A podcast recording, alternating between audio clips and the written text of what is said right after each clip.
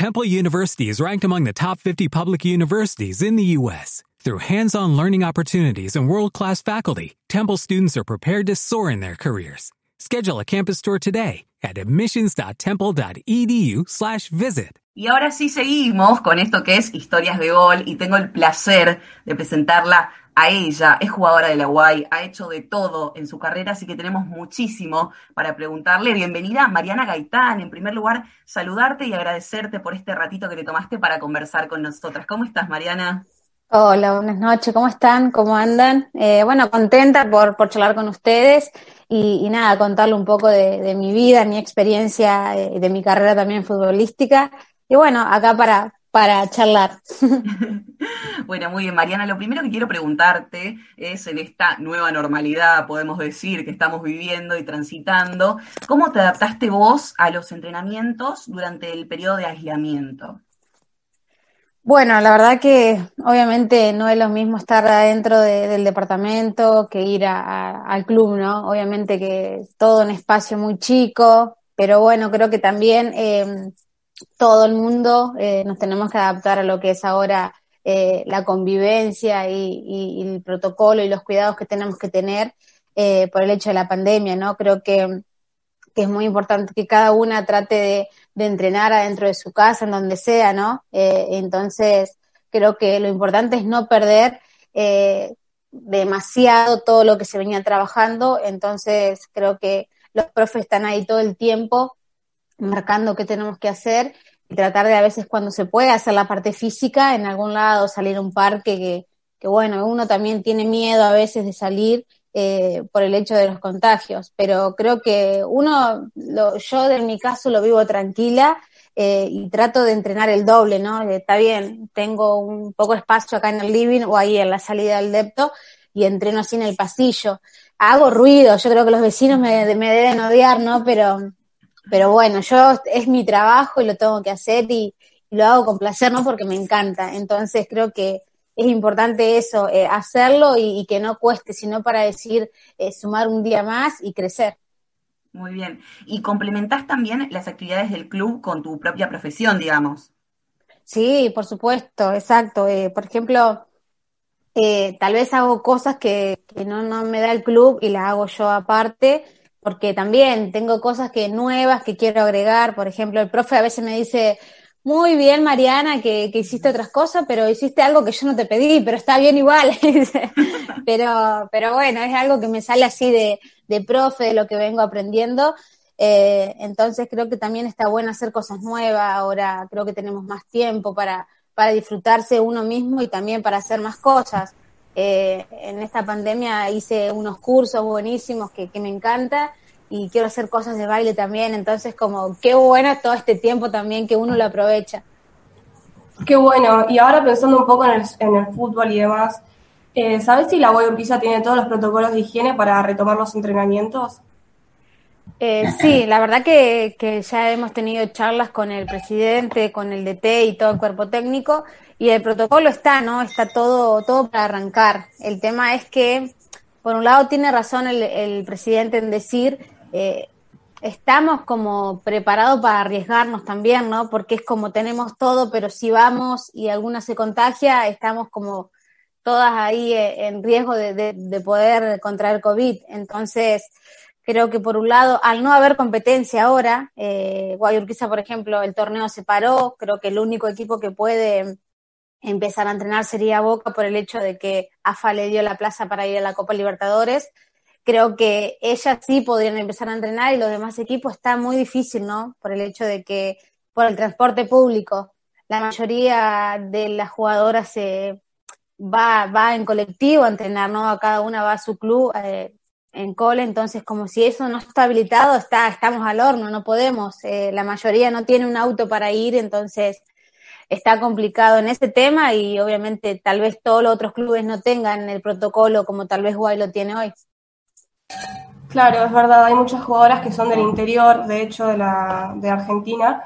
Y hablando un poco de la AFA, ¿cómo evalúas eh, el tema del retorno a los entrenamientos desde la AFA? Bueno, eh, por lo que tenemos entendido, AFA eh, mandó todos los protocolos, todos los testeos a cada club, ¿no? Pero el hecho es, está perfecto, tenemos todos los testeos y el tema es el transporte, ¿no? Eh, ahora yo creo que AFA debería también eh, saber cómo van las jugadoras a entrenar, en qué, eh, en qué situación está cada jugadora.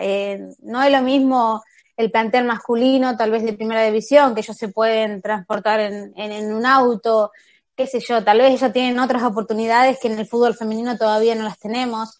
Entonces creo que ahí AFA un poco está fallando en el, en el sentido de saber, a ver, tienen los testeos bien, pero ¿cómo van las jugadoras a su club, no? Eh, ¿Qué posibilidad hay que nos podamos contagiar? Viste que el transporte público está todo el mundo, vamos todos. Entonces, creo que eso ahí, eh, ese detalle que es muy importante, se olvidó un poco de, de evaluar. Así es. Total, total, coincido Mariana. Y ahora te quiero llevar un poquito a revolver el cajón de los recuerdos, a preguntarte un poco por tus comienzos. Digo, ¿qué recuerdos tenés de esos entrenamientos en la estación? Yo te digo esa palabra y vos oh, Sí, sí, sí, qué hermoso, qué hermoso. Bueno, mira, eh, increíble hacerme volver a mi infancia porque, bueno, les cuento todo, tengo una familia numerosa, eh, tengo 18 hermanos y entonces, imagínate, yo, nenita, con dos o tres amiguitas y cuatro o cinco hermanos ahí alrededor y amigos. Eh, Imagínate lo que éramos. Eh, éramos un montón de guricitos yendo a jugar a la canchita del barrio ahí en la esquina y todos felices, ¿no? Eh, siempre comento que, que mi infancia no la cambio por haber tenido un celular de marca o algo o un juguete, ¿no? Eh, mi recuerdo es adentro de esa canchita y jugar atrás de la pelota, ¿no? Y jugar por el kilo de mandarinas y, y una Coca-Cola. Es así en ese tiempo estaba la Pepsi. Entonces, felices, ¿no? A ver, a ver quién gana, íbamos a comprar, o sea, el equipo pagaba, el que perdía, comprábamos y lo compartíamos todos juntos. Así que era como que ganábamos todo. Y, hermoso. Y nada, y jugaba descalza en ese tiempo porque, como a veces digo, eh, no tenía unos botines, en realidad creo que jugaba descalza para mí era como, no sé, andar, correr, correr y no sentía ni la espina, no sentía ni, ni las piedras, ¿no? Era como uno ya se acostumbraba a eso. Eh, hasta que, bueno, hasta me fui haciendo más grandecita y bueno, que empecé a trabajar y me pude comprar mis botines, pero todo, todos ahí los 10, 12 que éramos, eh, o 15 jugábamos todo descalzo. Había uno que era el, el, vecinito que tenía más plata y ese sí andaba con botines, con una pelota, una camiseta de River, de Boca, pero feliz. Creo que que nunca sentí también, eh, como muchas de mis compañeras o la mayoría de las chicas, ese prejuicio, ¿no? De, discriminar o de decir, sos nena, no tenés que jugar a la pelota. Creo que me crié en una familia en donde los valores para mí y para mi familia siempre fueron importantes de, compartir de su compañero, de, ser todos juntos, ¿no? De como de, familia. Entonces eso se transmitía siempre en la cancha y todos juntos jugábamos la pelota, todos juntos nos íbamos a jugar a otros juegos también, porque era fútbol y también otro juego cuando llovía hacíamos carrito, íbamos a, pescar araña en, un campito y cosas así que, que son cosas de la infancia. Entonces digo que, que lo viví tan feliz porque llena de amor, nunca con, con prejuicio decir, jugar a la pelota a mí me llenó la vida, me llenó el alma y creo que, que me apasioné tanto de chiquita que olvídate que de grande también siento la misma pasión. Sí, en este sentido, entonces, tu familia siempre te apoyó en esta decisión de jugar al fútbol, me imagino. Totalmente, sí. O sea, más allá de fútbol, hacía otros deportes, softball también, que también enseñaba, teníamos una escuelita con otro profe. Y también mi familia re contenta, mi papá a veces me iba a ver y se enojaba, se volvía porque me pegaban. Entonces, no quiero verte más porque te pegan, no sé qué, ay papi, cosas que de papá. Y bueno, mi mamá sí, siempre también me apoyó en ese sentido siempre me dejaron ser, digamos. Qué lindo. Bueno, te traigo un poco más para, digamos, para más adelante y te pregunto cómo recordás esa experiencia en Brasil. Bueno, en Brasil la verdad que eh, venimos de jugar la Copa Libertadores, en donde nos fue muy bien, ¿no? Creo que el entrenador ahí, Leo Méndez, que es el de Ferroviaria, nos vio jugar a mí y a otras compañeras y y yo no podía creer, ¿no? No por, porque no tenga las condiciones, sino porque digo, el equipo campeón que salió campeón de la Copa nos llama a mí y a otras jugadoras. Yo digo, ¿qué pasa con Brasil, no? Porque decíamos, la jugadora argentina como en ese entonces no eran tan, tan bien vistas o con buenas condiciones para ir a jugar a, Brasil o a España. Y nada, la verdad que muy contenta y, obviamente fue una decisión difícil porque mm, yo amo este club, digamos, y es como dejar el club, irme a Brasil, era una decisión difícil. Pero también quería vivir la experiencia como futbolista de decir, ¿por qué no vas a jugar afuera, vivís esa experiencia, eh, conoces otros lugares, conoces esa cancha, otro fútbol, otro nivel de, de, competencia? Y lo decidí, hablé con mi familia y obviamente que, que fui a Brasil. Eh, increíble, ¿no? Porque ahí me sentí una jugadora profesional, ahí yo firmé un contrato, ahí yo arreglé cuánto quería ganar. Eh, como que la profesionalidad que, que, hoy en día está acá en, en, Buenos Aires, en Argentina, yo ya la viví en 2016 en, en Brasil, ¿no? Entonces como que cuando llegó acá me puse feliz porque al fin en Argentina se, se hizo semi profesional y ojalá que siga creciendo, pero a nivel competencia en la parte física estábamos muy bien, las tres argentinas que habíamos ido, y después en la parte de, de, digamos, de nivel de juego era un poco más complicado, ¿no? Porque se sentía esa competencia con, con tus compañeras de, de Brasil, ¿no? De ferroviaria, eran bastante como, ustedes son Argentina, bueno, tienen que, van a pagar el derecho de piso, y se sentía eso, ¿no? De ellas. Y bueno, nosotros con Paula, tipo, nos miramos, vamos, nosotros sigamos para adelante, no, no importa. Como que no, se, no, no hay mucho de grupo en ese equipo o en, en, o en Brasil creo que es en general, ¿no? Que no se siente esa unión de grupo que, que uno siente tal vez acá en Argentina o en la UAI. Entonces, como que en ese lado a mí, como que no me gustó mucho el equipo, pero después a nivel táctica, estratégica, juego, increíble el nivel. En Brasil hay un nivel muy parejo porque casi todos los partidos son 1 a 1, 2 a 1. Hay un nivel bastante importante en Brasil. Eh, y Ferroviaria conocí eh, la cancha donde íbamos a jugar, los niveles de, de entrenamiento que hay. Eh, creo que está mucho más organizado que, que acá que en Argentina y que en otros países. Obvio, eso viene acompañado del desarrollo de los años que tiene el fútbol femenino allá en Brasil. Bueno, ahora te, te, te, invito a hacer un resumen, desde que comenzaste tu carrera hasta que llegaste a primera. Bueno, eh, bueno, de chiquita, como ya les conté, eh, con mis hermanos, creo que de 6, 7 años ya andaba con, una pelota y corriendo para todos lados. Y, obviamente, como siempre digo, en el interior siempre es más difícil, ¿no? Eh, que una jugadora se pueda formar. Creo que yo me formé de grande, ¿no? Yo aprendí tal vez un interno o un empeine y, y cosas diagonales que, que, las aprendí acá, un sistema de juego lo aprendí acá en Guayurquiza porque en el interior eh, no hay y, y, ojalá que ahora también se sumen muchas escuelitas que puedan formar, ¿no?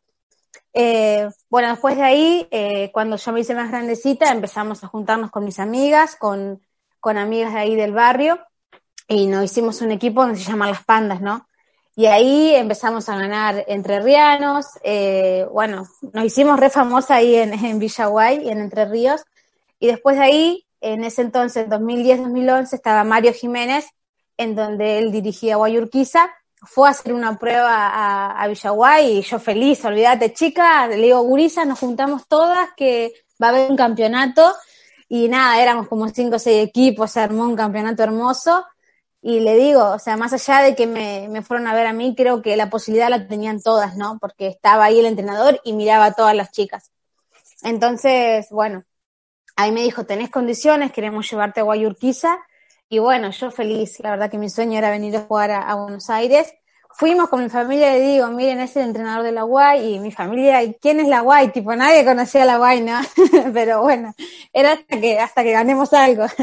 Entonces, creo que, que, ahí mi familia me dijo, Mariana, si vos estás segura, querés hacerlo, y yo ya tenía el bolso preparado, o sea, yo ya quería irme, ¿no? Entonces, eh, me vine acá, en un tiempo estaba una de mis hermanas que vivía en Villa Crespo, y la verdad que me sentí muy, muy acompañada, entonces como que eso me dio un empujón para seguir y no quedarme y no querer volverme.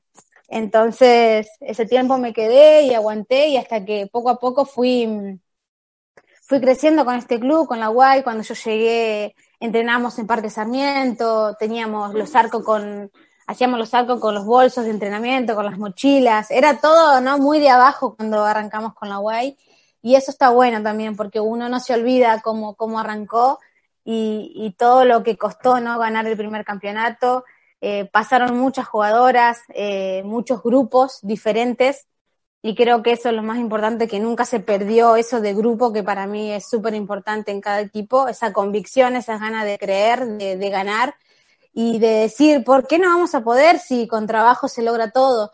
Y cuando se logró en 2012 el primer campeonato, ahí fue como el puntapié de, de decir, acá sabemos que podemos dar más, que podemos ganar y cada campeonato fue único, ¿no? El 2012, 2014, 2015 la Copa Libertadores, 2016 el próximo torneo, 2018, 2019 los campeonatos.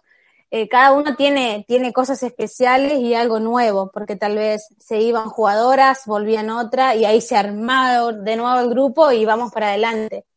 Creo que, que eso también uno tiene que tener presente siempre, que tal vez tenés muy buenas jugadoras, pero no tenés un buen equipo, ¿no? Como vamos todo para adelante. Entonces, cuando tenés esa combinación de muy buenas jugadoras y el grupo que, que tira para adelante siempre, ahí no hay nadie que gane. Entonces, creo que el fútbol me dio muchas cosas hermosas y sobre todo eh, el amor por la camiseta, defender lo que, a lo que estás haciendo y, y, y a todas tus compañeras. Creo que eso es lo que me deja el fútbol y hasta hoy en día también. Eh, hoy en día no tenemos todas las jugadoras porque se fueron muchas afuera y está perfecto, es como un orgullo que todas nuestras compañeras hayan ido, pero y hay que remontar al equipo, es así.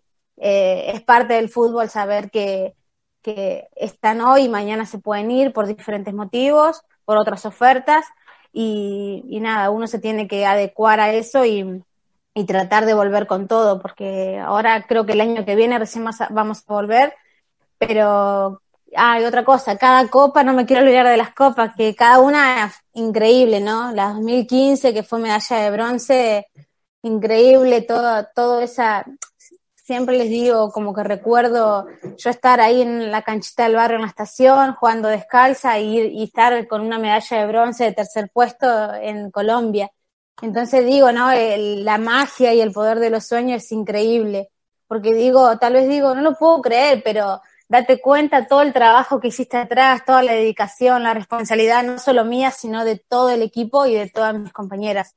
Entonces creo que nunca hay que olvidarse de cómo comenzó y cómo hasta dónde llegó y hasta dónde puede seguir llegando. Muy bien quiero poner la lupa un poco en todo ese recorrido porque hay un montón de cosas. Sí. Y preguntarte. Es un pequeño breve, pero quede corta, creo. No, perfecto. Yo quiero preguntarte puntualmente, me interesa saber cómo te preparaste para el Libertadores de Quito, ¿no? En todo este recorrido, en todo este caminito, ¿qué significó para vos? ¿Cómo fue la preparación? Bueno, en Quito la verdad que sabíamos que íbamos a, la, a jugar a la altura, que, iba a ser muy, muy complicado, ¿no? El hecho de que de que ya tengamos altura y que, y que no iba a costar mucho la respiración, los arranques, la velocidad, pero tuvimos preparándonos dos o tres meses o un poco más con Franco, el profe, que entrenábamos con las máscaras, ¿no? Creo que era increíble lo que trabajabas, lo que no podías trabajar con esas máscaras, o sea, te ponías las máscaras y era como, necesito sacármela para respirar porque era increíble. Eh, correr con eso, hacer las pasadas, las intermitentes, creo que, que fue muy bueno, pero ir a Quito también fue otra cosa porque también pasó todo el, el, quilombo que hubo en Quito, que no podíamos salir, estábamos, todos los equipos estaban encerrados, no podíamos entrenar. Eh, es más, eh, yo en esa copa jugué el primer partido y después me lesioné el isquio y, y ¿por qué? Tanto, tanta felicidad que tenía para prepararme y me desgarro mi desgarro fue de 10 días, enseguida que me desgarré, que terminé el partido, encima quería seguir jugando, el de Temis decía, Mariana, por favor, recuperate que estás para otro partido, y yo, no, pero quiero entrar, quiero entrar, y bueno, y me quedé porque uno se tiene que recuperar, y nada, a los 10 días ya estaba recuperada de nuevo, pero claro, perdimos 3 a 2 ahí y ya no teníamos que volver. Entonces, creo que la preparación fue excelente, pasa que perdimos un partido muy importante en donde tal vez no pudimos concretar en el primer tiempo, en el segundo ellas nos concretan y después los llegamos a empatar y nos ganan por uno arriba, ¿no? 3-2 fue ese partido y ahí donde fue que tuvimos que volver. Pero cada copa es increíble porque uno representa su club, pero más que nada representa el país, representa Argentina. Entonces, eh, la copa anterior, que fue la de Manaus, también se vivió algo muy fuerte, que, que estábamos todas llorando en el vestuario y vos decís esos momentos no te lo olvidas nunca en el fútbol porque sí, estuvimos ahí de traer la Copa Libertadores y que de la manera que fue, ¿no? Que fue como un factor externo a lo que era dentro de la cancha. Es como que se, sintió que fue un arreglo. Entonces como que nos dolió muchísimo y llorábamos en el vestuario, tirábamos todas las cosas.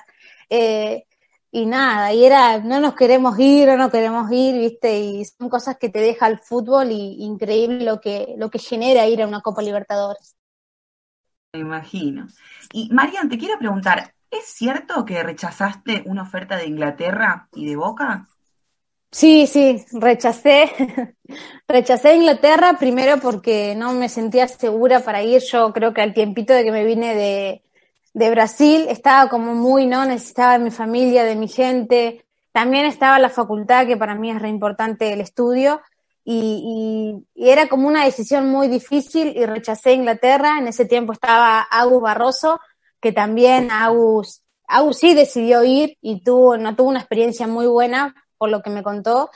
Y, y nada, entonces dije, uy, qué bien que no fui porque si no hubiera sido, me hubiera ido y tal vez volvía. Y después a Boca sí, tuvo el año, el 2018, hace dos años, me llamó Meloni, el entrenador, si quería ir al equipo de Boca, y le dije que no, que muchas gracias, que gracias por, por tenerme en cuenta, pero yo estaba encima de la Copa Libertadores con la Guay y no iba a decir me voy a Boca y no me pierdo la Copa, ¿no? Es como un sueño muy importante que tengo con la Guay, con este club, ganar la Copa Libertadores, entonces le dije que no, que en otro momento tal vez, eh, si le interesaba como jugadora, que me vuelva a llamar. Eh, y él, este año tuve la, la chance también de ir a um, San Lorenzo, quería hacerme contrato. Y también le dije que no, que yo quería seguir en Guay por el hecho de que también eh, quiero seguir estudiando, me ofrece la beca. Entonces como que más allá de eso, yo tengo como amor por, es mi segunda familia guay, más allá de que no estemos todas las jugadoras que, que veníamos hace tiempo, pero está bueno que, que, uno siempre mantenga ese espíritu deportivo acá en la guay y esa, eh, y esa mm, humildad de grupo de decir, acá tenemos que venir y, y hacernos fuerte y salir adelante por más que no esté ahora el equipo que estaba antes, y si tenemos que volver a perder, bueno, eh, perderemos y aprender de la, de la derrota, ¿no? Como antes cuando yo arranqué en Guay perdíamos 10 a 0, 9 a 0, ¿no? Y era como, uff, la verdad que estábamos mal en ese tiempo. Pero bueno, era, era crecer día a día y, lo mismo pienso ahora. Eh, más allá de tener cinco títulos consecutivos o cada dos años, como, como dicen, eh, es muy importante también saber que, que, no siempre el equipo va a ser igual, que, que el fútbol cambia, que es así, constantemente cambia y que hay que adaptarse a las nuevas compañeras, las nuevas jugadoras y no perder esa identidad de juego que nos caracteriza y como grupo también.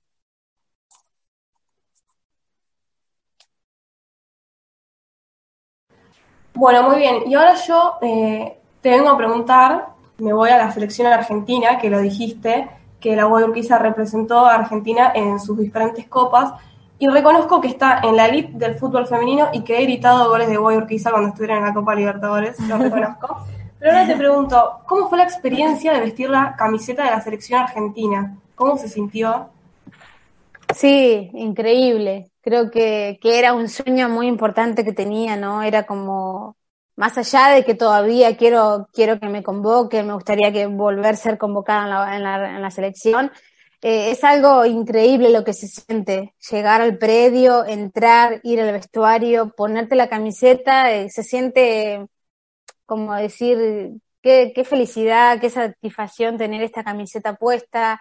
Eh, y obviamente cuando vas ahí dejas todo, ¿no? Es como que es un plus que, te da sentir que, que, tenés la, la, camiseta de la selección y decís, acá tengo que dejar todo porque el entrenador mira todo el tiempo, eh, está atento a ver quién se cuida con las comidas, ¿no? Creo que es muy importante, más allá de, de que vas a la selección, estar al 100%, ¿no? Eh, yo lo viví feliz, creo que también estaban muchas de mis compañeras y era algo que lo deseaba, que soñaba con la selección. Eh, más allá de que haya sido corto o no el tiempo que estuve, lo viví feliz y creo que di mi 100% y más, ¿no? Porque uno quiere demostrar para seguir estando, y después decisión del entrenador si quieres que siga, depende de la característica que él busque en cada jugadora. Eh, en mi caso estaba bastante complicado también porque estaba Maki Urbani, que es muy rápida también, juega por derecha. Había muchas jugadoras interesantes por mi lado y era como para el DT también muy difícil la decisión de decir, ¿qué hago? Gaitán, Urbani, eh, Cabrera, viste, había muchas jugadoras. Ese lado es también ponerse el lado del entrenador y decir, pucha, pasa también en tu club, cuando decís, juega Gaitán o juega, por ejemplo, no sé, otra compañera que estaba ahí, maybe, una chica de Venezuela. ¿Me entendés? Como que él también depende de la experiencia que tuviste en el club, cuánto tiempo jugaste. Y en ese tiempo fue mi primera convocación, ¿no? Era como, bueno, mira todo el tiempo que tiene eh, Maki y bueno, la vamos a dejar ahí. Entonces yo lo veo como ese lado, ¿no? De decir, más tiempo de experiencia en la selección, eh, tuvieron casi todas y yo era mi primer convocación. Lo viví feliz, creo que para mí vestir la celeste es todo, la celeste blanca, y, obviamente que orgullosamente la vestiría todas las veces que, sea necesario y que me dé el cuerpo. Así que ojalá que Carlos o quien esté se aproveche de mí. Por así decirlo, ¿no? está muy bien, está muy bien. Y ahora voy a salir un poco de la Mariana jugadora y te voy a preguntar si durante este tiempo de aislamiento social, preventivo y obligatorio descubriste algún hobby o retomaste algún hábito. Eh, bueno, la verdad que yo hago de todo, más allá de, ser una jugadora de fútbol, me encanta cocinar, me encanta bailar, eh, cosa que extraño muchísimo ir a bailar, les juro que lo extraño tanto. Con mis compañeras, es más, salí, a veces nos jugábamos los partidos y chicas, nos juntamos y salimos, es así, porque creo que uno tiene que divertirse, eh, más allá de que tiene, a veces decimos la presión de ser jugadora y no, no puede salir el fin de, o sea, puedes salir el fin de si no jugás, tampoco, ¿me entendés? Como que yo digo, dale, somos somos personas, tenemos que vivir, tenemos que disfrutar, no, no vivimos dentro de un frasco, adentro de la cancha y volver a tu casa, ¿no? Creo que uno tiene que hacer más cosas, sociabilizar con todo el mundo. Entonces, extraño mucho también esas juntadas con mis compañeras del club, eh, mis amigas también, eh, ir a bailar, ¿no? A cualquier lado, pero ir a bailar, tomar algo, creo que eso se extraña. Eh, bueno, ahora que también con el tema de la pandemia, eh, me hice como emprendedora de Essen, eh, vendo cacerolas, olla, todo eso, pero porque algo que también, primero porque quería comprarme todas las cosas de, de Essen y cada vez que vendo, tengo esa ganancia que tengo, me compro yo los productos. Entonces creo que también eso me sirvió a, como una herramienta de decir, bueno, no estoy trabajando, pero tengo que tomar esto como un laburo, ¿no? Como algo que, a una entrada de ganancia, tal vez no veo la plata, pero sí en productos. Entonces creo que también es importante. Eh, bueno, hice un par de cursos de personal, de masaje deportivo, ahora mm, estoy haciendo fitness dance, que también me voy a volver loca porque es como bailar todo el tiempo y me encanta. Así que nada, a veces a mi Instagram me pongo a bailar y subo los videos. Yo soy así, o sea, ¿me entendés? No tengo por qué sentirme por qué lo voy a hacer o que diga los demás. Yo soy así y creo que uno tiene que ser tal cual es y, mostrarlo. Y si no le gusta a la gente, bueno, no lo mire, ¿no? Cosas así.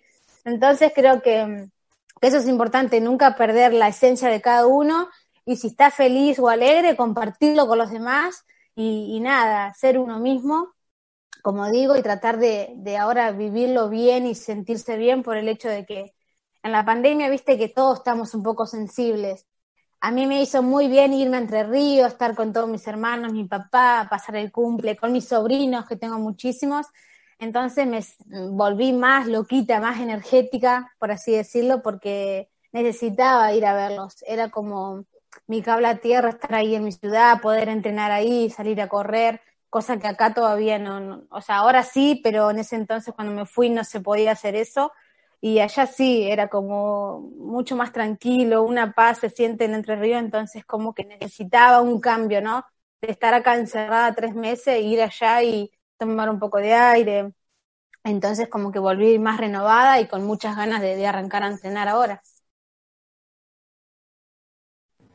Muy bien, y ahora te hago elegir un poco, me hablaste de muchas copas, pero yo hoy te traigo una pregunta, y es, ¿qué elegís? ¿Seguir jugando la Copa Libertadores o ir a jugar la Champions. Ay, Dios. Tal cual. La verdad que me pones en, una presión, o sea, creo que las dos son increíbles, pero si tengo que elegir una porque tengo que cumplir un sueño es jugar la Copa con la Guay y ganarla, por supuesto. Porque es algo que, que lo siento desde que ganamos el primer campeonato, entonces como que ese sueño siempre está latente, ¿no? Entonces digo, la Champion, que es wow, una belleza, es el top de todo, es como lo más del fútbol femenino, pero también uno tiene que creer en los sueños y en, en, lo que, en lo que uno quiere llegar y lo que quiere luchar. Entonces, para mí la copa significa muchísimo, entonces creo que, que es un sueño que está ahí pendiente, que como que está muy cerca y pendiente, entonces creo que, que voy por eso, por la Copa Libertadores. Igual me pusiste ahí, ¿eh? Me la hiciste pensar, ¿eh? Está difícil. Mariana, para ir cerrando, eh, ahora llegó el momento de hacer una especie de ping-pong ahí. Vos podés responder, elegís cómo respondés. Arranco. Te pregunto la primera. ¿Cuál es el mejor gol que hiciste en tu carrera? Tenés que elegir uno. Ahí te pongo algo complicado, pero bueno. Bueno, igual sí, eh, hubo un gol que lo, que lo soñé y al otro día jugamos y lo hice y creo que, yo digo, ¿cómo no? Esa convicción de los sueños, lo que es los sueños, porque lo decías tanto que se te cumplen. Jugamos un partido con, con Boca en nuestra cancha y, hago el gol, ¿no? Entonces como que parece que quedo en posición adelantada, pero no, me da el pase la Roquette, eh, como que hago el control adentro del área y ¡pum! le, doy con la zurda. Y, mi nina ataja, pero claro, cuando ataja como que la rebota y entra la pelota. Y yo no podía creer ese gol porque lo había soñado. Y, y fue así, lo grité con, con tanto porque dije, la puta madre, lo que es, ¿no? Eh, lo que es sentir ese, gol y desearlo. Entonces, para mí fue mi mejor gol, el de Boca. Muy bien, perfecto. Te pregunto, ¿crees que finalizó el ciclo de Carlos Borrello? Em, yo creo que, que eh, es un entrenador con mucha experiencia, ¿no? Por todos los años que, que, viene con la selección, que consiguió títulos, consiguió medallas, pero también creo que sí, que, que la selección necesita a alguien con, con un estilo de juego nuevo, ¿no? Con algo más renovador, algo, algo nuevo. Entonces creo, eh, creo que, que sí, que yo creería que tal vez no sé si este año finaliza o el que viene, pero creo que la selección necesita algo, algo para que, para que revolucione, para que, juegue diferente, ¿no? Un estilo, una identidad de juego nueva que tenga la selección. Muy bien. Y la última, te pregunto, me gustaría hablar horas y horas con vos, pero así una reflexión, algo estuviste comentando, digo, en tu historia hay mucho de esto, pero ¿qué decías para el fútbol femenino en la Argentina?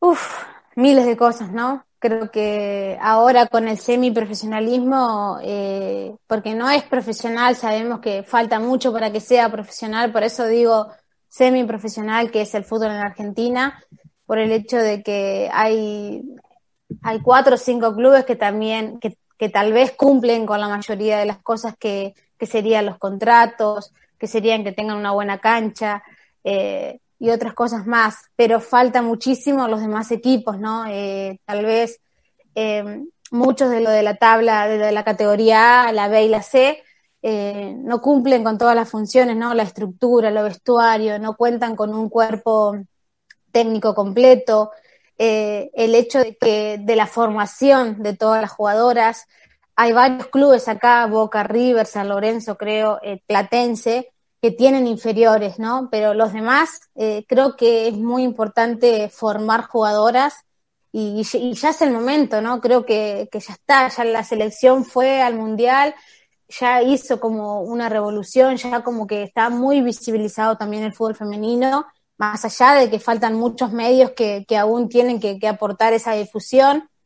Eh, creo que también AFA debería ser un reglamento y que se cumpla que cada club tenga todas las inferiores que corresponde, por el hecho de, formar jugadoras, de tener cada uno un semillero, cada club, y así formar jugadoras y tenerla para la selección, para tu club, y así también después se puede hacer como eh, el famoso mercado de jugadoras al exterior, ¿no?